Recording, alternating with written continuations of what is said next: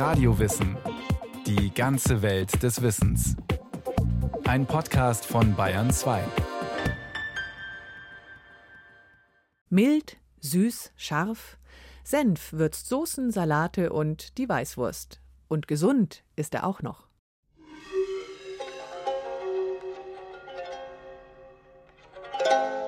Mit dem Himmelreich ist es wie mit einem Senfkorn, das ein Mann auf seinen Acker säte. Es ist das kleinste von allen Samenkörnern. Sobald es aber hochgewachsen ist, ist es größer als die anderen Gewächse und wird zu einem Baum, so dass die Vögel des Himmels kommen und in seinen Zweigen nisten. Dieses Gleichnis vom kleinen Senfkorn, das über sich hinauswächst, stammt aus dem Neuen Testament und ist etwa 2000 Jahre alt. Doch die Geschichte des Senfs reicht noch viel weiter zurück. Bereits 3000 vor Christus nutzten die Sumerer im heutigen Irak die Senfpflanze. Und auch die Chinesen kultivierten den Senf schon vor 3000 Jahren und schätzten seine Schärfe.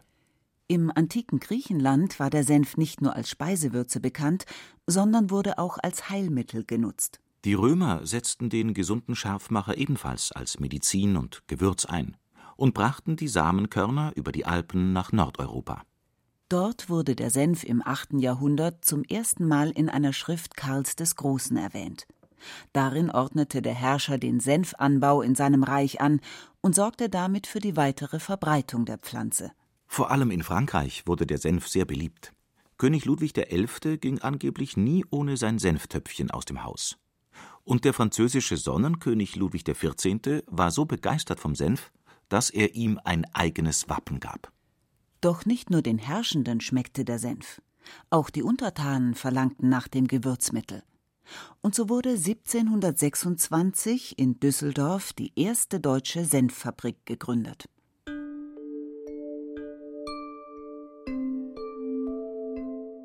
Obwohl sich die Geschichte des Senfs bis zu ihren frühen Anfängen zurückverfolgen lässt, liegt der Ursprung des Wortes Senf im Dunkeln.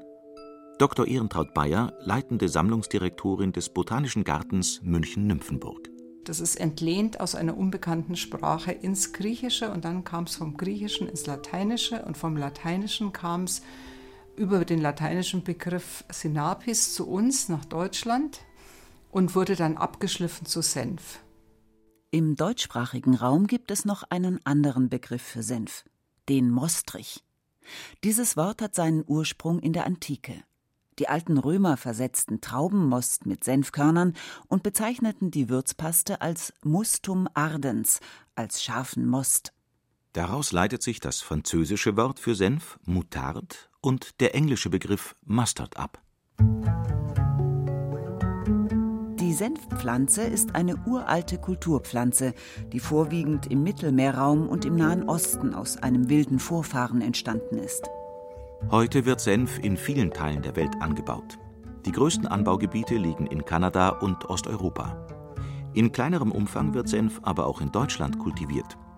Senffelder findet man bei uns zum Beispiel in Niedersachsen oder im Hohenloher Land in der Nähe von Schwäbisch Hall.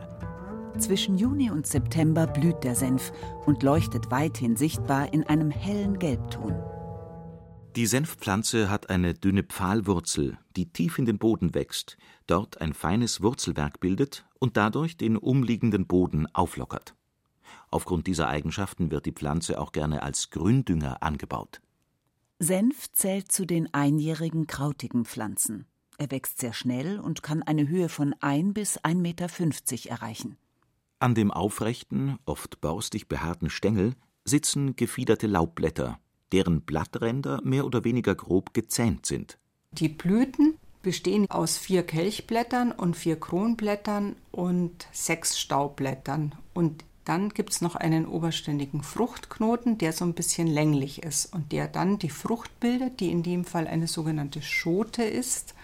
Das ist typisch für die Familie der Kreuzblütler und in dieser Schote sind dann die Samen drin, diese eben Senfkörner, die so kugelig sind. Und daraus gewinnen wir wiederum unser Gewürz. Botanisch gesehen gehört der Senf zu den Kreuzblütengewächsen, bei denen die Kronblätter, wie es der Name schon sagt, über Kreuz stehen. Innerhalb dieser Familie gibt es verschiedene Gattungen. Wenn von Senf die Rede ist, dann ist vor allem die Gattungsart Sinapis alba, der weiße oder gelbe Senf, gemeint. Die Bezeichnung weiß bezieht sich auf die weißen bis ockerfarbenen Samenkörner. Und dann gibt es eine andere Gattung, das ist die Gattung Brassica, Kohl oder Gemüsekohl auf Deutsch. Und zu dieser Gattung Brassica gehören sehr, sehr viele Nutzpflanzen, also Weißkraut, Rotkraut und so weiter. Und es gehört eben zu dieser Brassica auch der schwarze Senf dazu und der indische Senf. Die heißen Brassica nigra und Brassica juncia. Also wir haben praktisch zwei verschiedene Gattungen, aus denen heutzutage Senf hergestellt wird. Beim schwarzen Senf sind die Samenkörner dunkelbraun bis schwarz, beim indischen mittelbraun gefärbt. Der braune Senf wird häufig in Asien verwendet und der heißt auch noch indischer Senf oder Sarepta-Senf. Und was das Interessante ist, dieser braune Senf ist eine Kreuzung aus dem schwarzen Senf und dem Rübsen oder Rübkohl. Der hat sozusagen von seinen beiden Eltern jeweils einen Chromosomensatz. Wo dies zustande kam, dass sich diese Pflanzen gekreuzt haben, ist nicht so ganz klar, aber man vermutet, dass es im Mittleren Osten war. Auf den ersten Blick ist es schwer, die beiden Gattungsarten Sinapis und Brassica voneinander zu unterscheiden. Doch wenn man genauer hinsieht, lassen sich die Unterschiede durchaus erkennen. Beim weißen Senf stehen die Kelchblätter waagrecht von der Mittelachse ab. Das tun sie beim schwarzen Senf nicht, da stehen sie schräg nach oben. Beim weißen Senf stehen die Schoten, also die Früchte, mehr oder minder waagrecht von der Mittelachse ab. Beim schwarzen Senf sind sie steil nach oben gerichtet. Und sie haben auch einen nicht so langen Schnabel. Also man kann es unterscheiden, aber sagen wir mal so, wenn man nicht so genau hinschaut und so auf den ersten Blick sind die Pflanzen natürlich schon sehr ähnlich, zumal sie auch gelb blühen, beide. Die Gelegenheit, den schwarzen Senf einmal aus der Nähe betrachten zu können, ist heute allerdings selten geworden.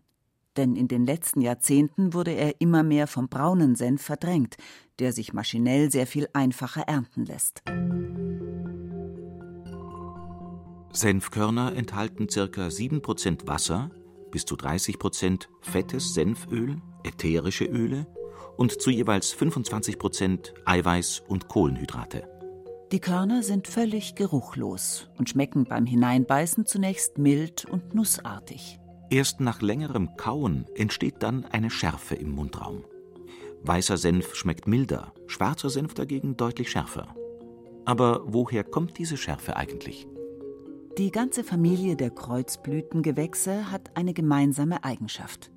Sie haben sogenannte Senfölglykoside oder auch Glucosinolate in den Zellen gespeichert.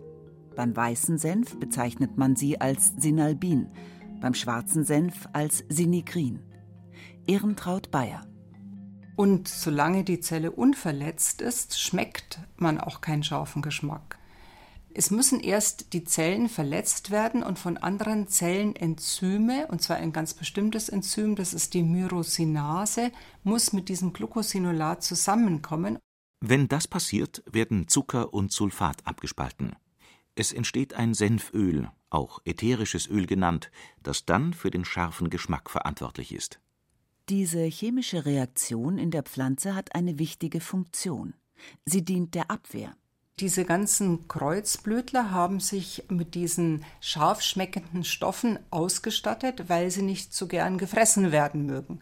Und in dem Moment, wo ein Tier dran knappert, kommen eben das Enzym und dieses Senfölglykosid zusammen und es ist eine Art von chemischer Bombe, ja, die dann explodiert, also in kleinem Maßstab natürlich. Aber auf einmal schmeckt es scharf, was die Tiere dann davon abhalten soll, weiter dran zu knappern. Wenn Tiere wie zum Beispiel Rinder diese Warnung nicht beachten und weiterfressen, wird es lebensgefährlich für sie. Denn ab einer Dosis, die ca. 300 bis 400 Gramm getrockneten Senfkörnern entspricht, wirkt der Senf für die Wiederkäuer tödlich.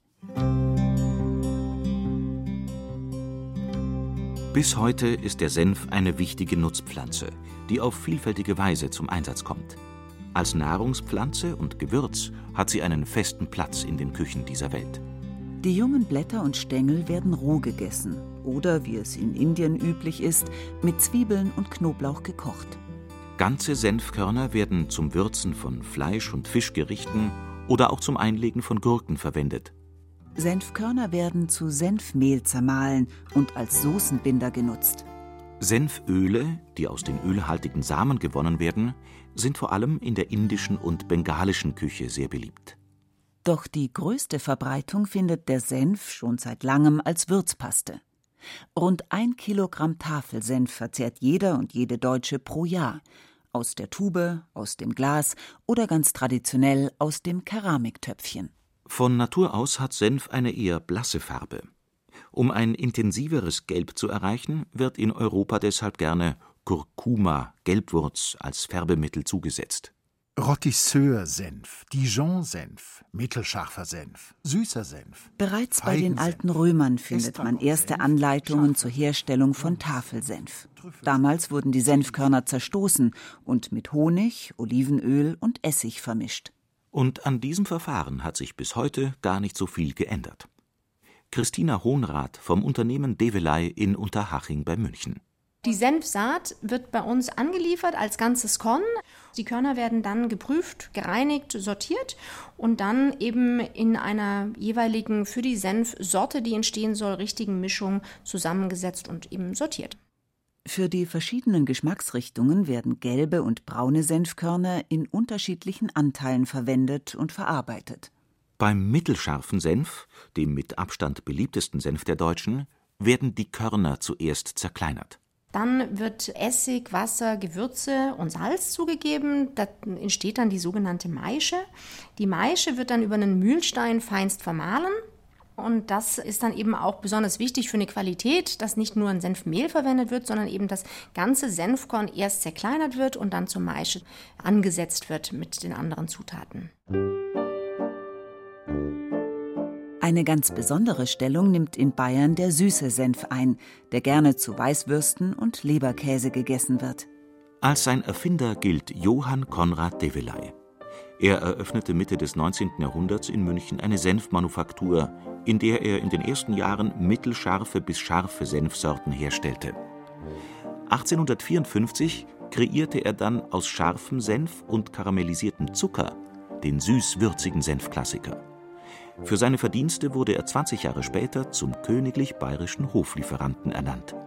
Der süße Senf, das ist eine Mischung aus hellen und dunklen Senfkörnern, die noch deutlich erkennbar sind und wo dann eben auch noch Senfsaatflocken zugesetzt werden, Zucker zugesetzt wird, um diese Süße zu erreichen mit dem entsprechenden Biss und der besonderen Textur, die man eben vom süßen Senf her kennt. Dann gibt es den körnigen Rotisseur-Senf, der wegen seiner Konsistenz relativ hitzebeständig ist und sich deshalb gut für die Zubereitung von Pfannengerichten eignet. Seine Bezeichnung leitet sich vom französischen Rôti für Braten ab. Das ist ein grober Senf mit einem leichten Biss. Der entsteht dadurch, dass die Maische nur grob vermahlen wird, eben nicht fein vermahlen wie beim mittelscharfen Senf. Und so werden die Senfkörner nur quasi angerissen. Und dann natürlich Dijon-Senf. Dieser Tafelsenf wurde nach der französischen Stadt Dijon benannt, die im 13. Jahrhundert ein Monopol auf die Senfherstellung erhielt. Im Jahr 2009 wurde dort allerdings die letzte historische Senffabrik geschlossen und die Senfproduktion eingestellt. Christina Hohnrath beim Dijon-Senf werden die ganzen Senfkörner über eine sogenannte Tamisseuse geschleudert. Das ist eine Siebschleuder und dort werden die dunklen Schalen von den hellen Senfkörnern getrennt. Das heißt, es wird nur das helle Senfkorn verwendet. Dadurch kommt das Senföl besonders zum Tragen und das macht auch diese spezifische Schärfe aus, die der Dijon-Senf hat. Der Dijon-Senf hat ja so eine richtige Nasenschärfe, äh, die in der Nase kitzelt, wenn man den isst. Gerade beim scharfen Senf ist es wichtig, auf eine kühle Lagerung zu achten. Denn die ätherischen Öle, die für die Schärfe sorgen, bauen sich bei hohen Temperaturen schnell ab. Ob Senf aber brennend scharf oder lieber süßlich mild schmecken sollte, darüber gehen in Deutschland die Meinungen ziemlich weit auseinander. Es ist schon so, dass ganz im Westen von Deutschland ein eher schärferer Senf bevorzugt wird. Da ist der Klassiker der Löwensenf, der wirklich eine besondere Schärfe mitbringt. In Süddeutschland ist es eher der mittelscharfe Senf und in Ostdeutschland wird eher eine mildere Variante des mittelscharfen Senfs bevorzugt. Dort ist der Bautzner Senf der Klassiker schlechthin, der so mild ist, dass er dort eben auch dann direkt aus Brot gegessen wird. Große Einigkeit besteht dagegen darin, dass Senf zu vielen Gerichten passt. Ob pur zu Nürnberger Würstchen, Käse oder Pommes, im Salatdressing oder zum Marinieren von Fleisch, Fisch oder Geflügel. Ein Klecks Senf kann eigentlich nie schaden. Dieser Meinung waren jedenfalls die Gastronomen im 17. Jahrhundert.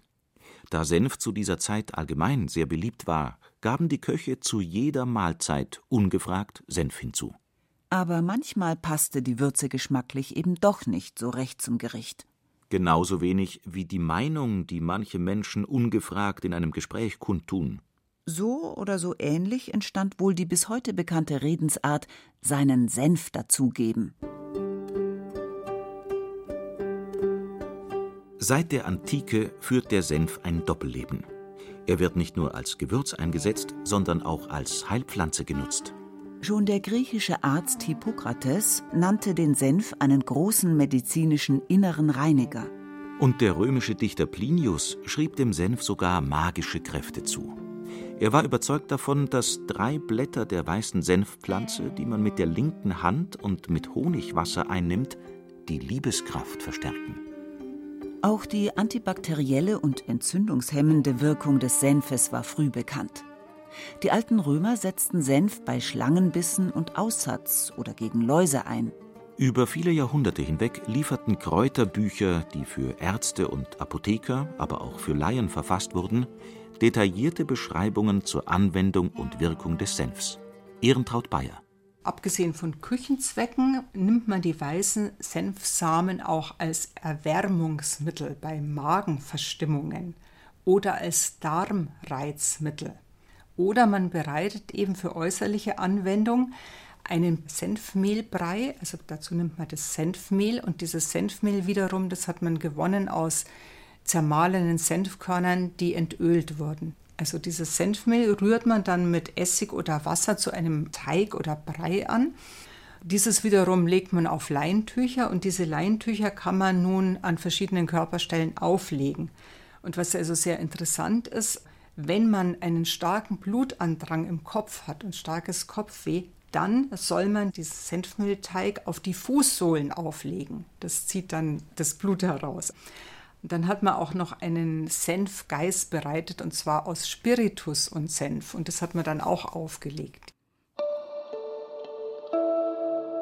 Bis heute hat sich der Senf als Heilmittel erhalten und ist vor allem in der modernen Naturheilkunde ein wirksamer Bestandteil der Therapie. Barbara Katharina Prinz, Pflegedienstleiterin im Krankenhaus für Naturheilwesen in München, hat einen kleinen Eimer vor sich auf dem Tisch stehen. Hier, das sind diese Senfsamen äh, schwarz gemahlen und das ist tatsächlich ein Produkt aus der Apotheke. Und so muss man sich das dann äh, bestellen und zu Hause dann eben in einer Schüssel mit heißem Wasser anrühren und dann ganz frisch anwenden. Wenn die Senfsamen mit Wasser vermischt werden, wird wieder das Enzym Myrosinase aktiv und verwandelt die Senfglykoside in ätherische Senföle. Diese scharfen Öle eignen sich aufgrund ihrer Wirkungsweise sehr gut für die medizinische Anwendung. Die Senföle, die wirken hauptsächlich entzündungshemmend und antibakteriell. Es gibt ja verschiedene Senfsorten und je schärfer der Senf ist, desto höher ist der Anteil auch der Senföle und damit auch natürlich stärker die Wirkung. Das Besondere der Senföle ist eben, dass sie tief in das Gewebe eindringen können und dort eine Durchblutungssteigerung erzeugen und dadurch natürlich auch einen wärmenden Effekt haben. Und das hilft bei Entzündungsprozessen oder auch bei Prozessen, die schmerzhaft sind. Die Senfmehl-Wassermischung kann je nach Beschwerden auf unterschiedliche Weise angewendet werden. Zum Beispiel in Form eines Fußbades. Fußbad helfen bei Kreislaufstörungen, leichten Bluthochdruck, aber auch bei kalten Füßen oder Migräne. Man kann aber auch Senfauflagen anwenden, zum Beispiel bei Erkältungen, Bronchitis, aber auch zur Pneumonieprophylaxe. Allerdings ist beim Einsatz von Senfauflagen Vorsicht angebracht. Die Anwendungen dürfen erstmal nur ein paar Minuten aufliegen und können dann im Laufe der Zeit etwas gesteigert werden. Denn zu lange aufliegend oder bei hellen Hauttypen kann es einfach sein, dass es auch zu starken Hautreizungen mit Blasenbildung kommen kann. Man sagt auch bei Kindern unter sechs Jahren ist es nicht geeignet und auf empfindlichen Hautstellen oder auch bei Hautstellen, die schon eine leichte Irritation haben. Neben der äußerlichen Anwendung wird Senf auch zur innerlichen Behandlung, zum Beispiel in der Ernährungstherapie, eingesetzt. Die Senföle regen den Appetit an und aktivieren die Produktion von Speichel, Magen und Gallensaft. Dadurch können fettreiche Lebensmittel besser verdaut werden. Auch hier ist eine richtige Dosierung wichtig. Denn im Übermaß können die scharfen Stoffe die Magenschleimhäute reizen und zu Magenschmerzen, Übelkeit und Durchfall führen. Senföle können bei leichten Infekten als Alternative zu Antibiotika verabreicht werden. Denn sowohl Bakterien und im Gegensatz zu klassischen Antibiotika auch Viren mögen Senföle überhaupt nicht. Es gibt sogar eine Studie der Universität Freiburg, die zu dem Ergebnis gekommen ist, dass der Konsum von scharfem Senf möglicherweise vor krebsauslösenden Stoffen schützen kann.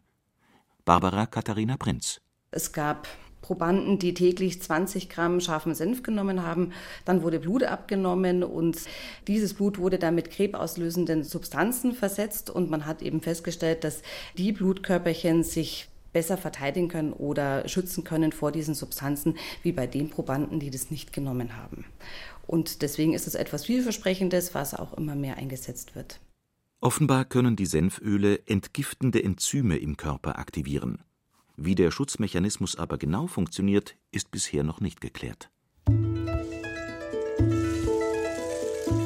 Ob weiß, braun oder schwarz gefärbt, ob als Pulver oder Paste, seit Jahrtausenden begleitet der Senf den Menschen. Er sorgt als Gewürz für den guten Geschmack und hilft als natürliches Heilmittel bei körperlichen Beschwerden. Für eine Pflanze, deren Samenkörner gerade mal zwei Millimeter groß und fast geruch- und geschmacklos sind, ist das eine wirklich beachtliche Leistung. Sie hörten Senf, der gesunde Scharfmacher von Sabine Kienhöfer. Es sprachen Rahel Comtesse, Johannes Hitzelberger und Frank Mannhold. Technik Regina Stärke. Redaktion Matthias Eggert. Eine Sendung von Radio Wissen.